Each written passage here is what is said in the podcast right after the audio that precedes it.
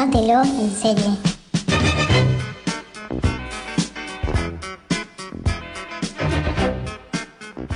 Bueno, acá estamos de nuevo en un nuevo Tómatelo en serie, esta vez para eh, hablar del tercer capítulo de The Handmaid's Tale. ¿Cómo andás, Lila? Todo bien, vos. Bien, angustiada con todo lo que pasó en el tercer capítulo. Sí, angustiada, frustrada, aunque en realidad ya sabíamos que no que no la iban a rescatar porque si no terminaría la serie y menos en un tercer capítulo de una serie de 10, pero igual. Yo también pensaba lo mismo cuando lo estaba viendo el capítulo de no, no puede ser que, que se vaya a quedar libre ahora. A la vez pensaba, bueno, puede llegar a suceder que ella luche desde Canadá y a la vez nos muestren qué cosas están pasando con el resto de las mujeres. Pero bueno, empecemos a hablar puntualmente del capítulo. Un capítulo muy de ella, que ya hacía bastante que no, no teníamos un capítulo tan, tan atravesado solamente por, por lo que a ella le pasa, ¿no? Sí, porque los, los otros, bueno, el primero, a pesar de que fue de ella, también tuvimos otras cosas y, y el segundo, bueno, tampoco fue de ella, pero bueno, ahora parece que sí se enfocaron en ella, en su pasado también, porque nos mostraron un flashback de cuando era chiquitita, de su madre, nos metieron más en su historia. Sí, por primera vez aparece la madre, que era una figura que hasta ahora no la habían, no la habían, ni siquiera ella la había nombrado, digamos, hasta ahora no había aparecido, y aparece como desde diferentes lugares, ¿no? Ella como que a medida que va avanzando el capítulo la va recordando un poco con nostalgia, después en otros momentos con bronca, después en otros momentos que no la entiende, y al final del capítulo ella ahí recién puede entender por qué su madre la crió de cierta manera, por qué su madre luchaba por ciertas cosas y eso le ayudó también a, a, procesar el hecho de que ella ya no está con su hija y que al menos en principio la estaba abandonando. Sí, sí, y también eso, o sea, a medida que, digamos, en el presente nos iba mostrando partes de lo que iba pasando, por ahí su estado de ánimo iba recordándonos con el, con el pasado. Eso, está, eso estuvo muy bueno. Sí, sí, la verdad que esa narración todo el tiempo, si bien ya estamos acostumbrados a los flashbacks y todo eso, esta vez la, la narración mostró mucho, mucho de cómo ella se iba sintiendo en el momento. La, la madre, nada, una, una hippie así de la, de la época o sea, el, el, estereotipo de que todos tenemos de los hippies era la madre que la llevaba a todos lados, a marchas.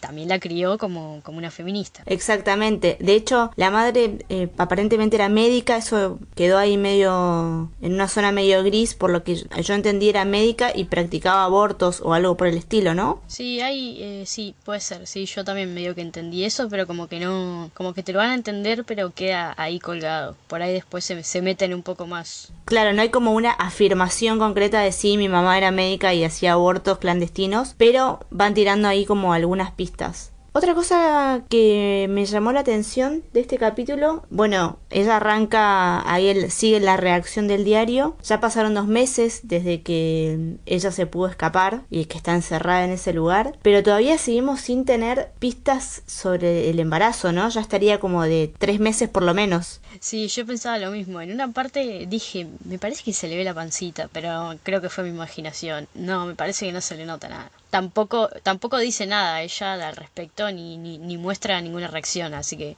menos menos idea tenemos. Claro no no sabemos qué pasó ahí con eso. Entiendo yo que sigue embarazada. Sí bueno supongo que ahora que, que vuelve no sé le harán estudios o verán qué onda eso. A dónde la irán a llevar Ay, no quiero saber, seguro que de, os, de alguna manera la van a torturar, a, a, castigar por eso que hizo, porque encima o sea, se escapó la mina embarazada, no, pero no sé, no me quiero imaginar.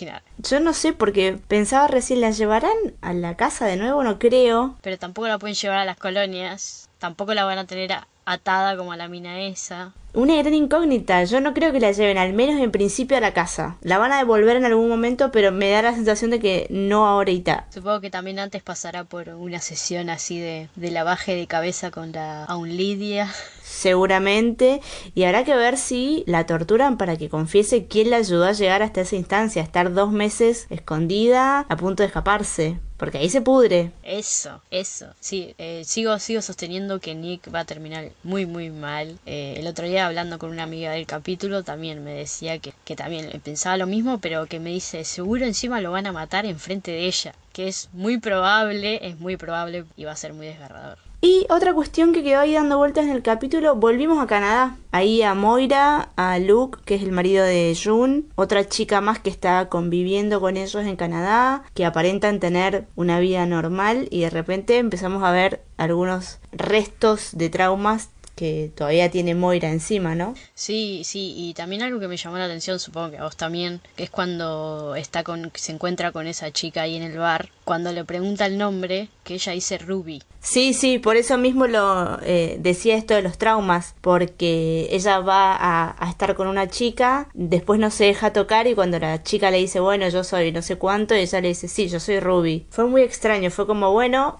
de repente toda esta apariencia de está todo bien, de estamos bien en Canadá, estamos felices, estaría haciendo justamente eso, apariencia nada más. Mal, y bueno, ella también trabaja en, un centro de refugiados y también va un, un chabón que así, de, ¿qué era? Eh, veterano de guerra, y también le hace una pregunta, le dice algo y también como que le hace como un clic que la deja medio mal. Sí, sí, sí, porque él, él, le cuenta que estaba en el ejército y que cuando habían tenido que empezar a matar y a colgar gente, él había tenido que matar al que había sido su novio en la universidad. Y ahí es como que a ella eso la conmovió demasiado. Sí, sí, eh, supongo que después también se meterán más con eso, con su... porque el estrés, el estrés postraumático está ahí claramente. Otra cosa que me llamó la atención fue al principio del capítulo, cuando Nick le dice a, a June, bueno, probablemente en estos días te vengan a buscar, así que tenés que estar lista, bla, bla, bla. Ella le dice mmm, que no, que cómo se va a ir, que su hija. Él le dice que es lo mejor para todos, que ella se vaya. Ella al principio no está muy convencida y al final, justamente lo, lo fuimos viviendo con, con los flashbacks, los recuerdos de ella de niña y de, y de su relación con su mamá, al final ella como que dice, bueno, tengo que dejarla ir. Pero antes hay una parte medio extraña cuando ella está corriendo en el bosque escapándose, que se empieza a acordar de cómo empieza la serie, que es ella escapándose con su hija, y que ella en un momento dice, bueno, ella está pensando, ¿no? Ella ya está grande y ella me dejó ir, así que yo la tengo que dejar ir. Esa parte no te hizo ruido lo de ella me dejó ir, como a la pibita se la llevaron. Digo, más allá de que cuando ella la vio, la vio bien y todo eso, no sabemos cómo está la nena. Ella no lo sabe y como que lo cuando la escuché decir eso, no, no terminé de entender si ella estaba con bronca o qué. Después, más adelante dice, bueno, espero que mi hija algún día me perdone como yo la estoy perdonando hoy a mi mamá. Pero como me quedó rara esa parte, no sé cómo lo viste vos. Sí, bueno, igual también eh, date cuenta que estuvo dos meses encerrada ahí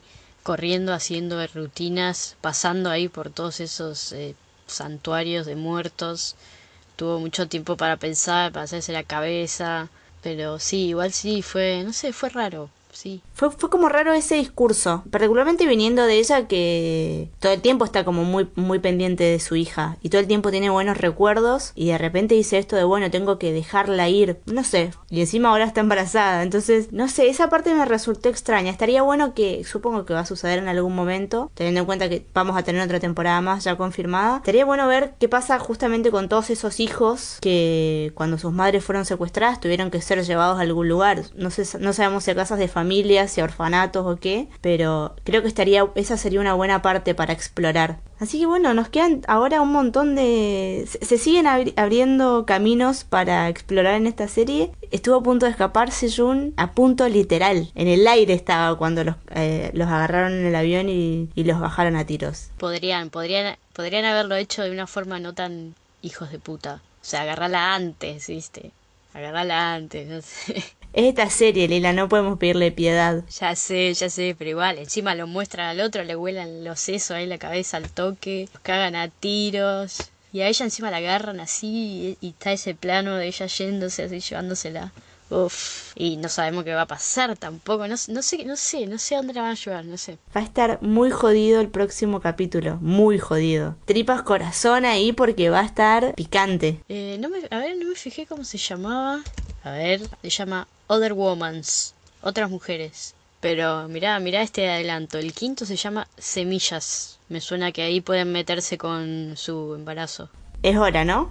Ah, y una cosa más antes de, de que cerremos. Aparece como una nueva clase social esta vez. Sí, eso. Sí, eh, porque siguen expandiendo, ¿viste? Sí, sí, como si no tuviéramos demasiadas cosas por las que preocuparnos, eh, nos siguen metiendo problemas y personajes. Aparece una nueva clase social que se llaman eco familias, algo así dijo, eco gente, eco no people, que son familias, entendemos que en esta distribución por ropa de las clases sociales vendrían a ser una suerte de familias de clase media porque tienen hijos, pero bueno, son familias como conformadas por opción, no por obligación. Se visten todos de gris y no sabemos nada más por el momento, solamente que la a Jun la reconocen como que es una criada, una familia la esconde, la mujer no está muy de acuerdo, pero no sabemos más, solamente que predican una religión que entendemos que es la religión que está ahora en el poder. Pero que también están, Jun encuentra una, como que eran musulmanes igual. Sí, sí, sí, parecía, era, fue un crossover con Homeland eso.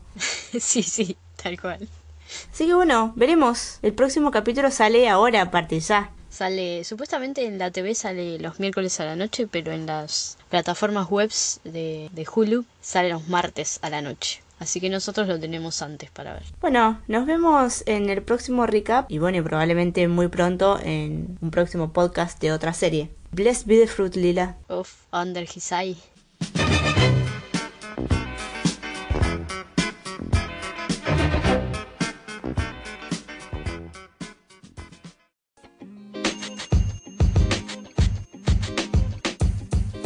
Podcast you just heard was recorded with Anchor. If you want to make your own, download the Android or iOS app completely free from anchor.fm slash podcast. That's anchor.fm slash podcast.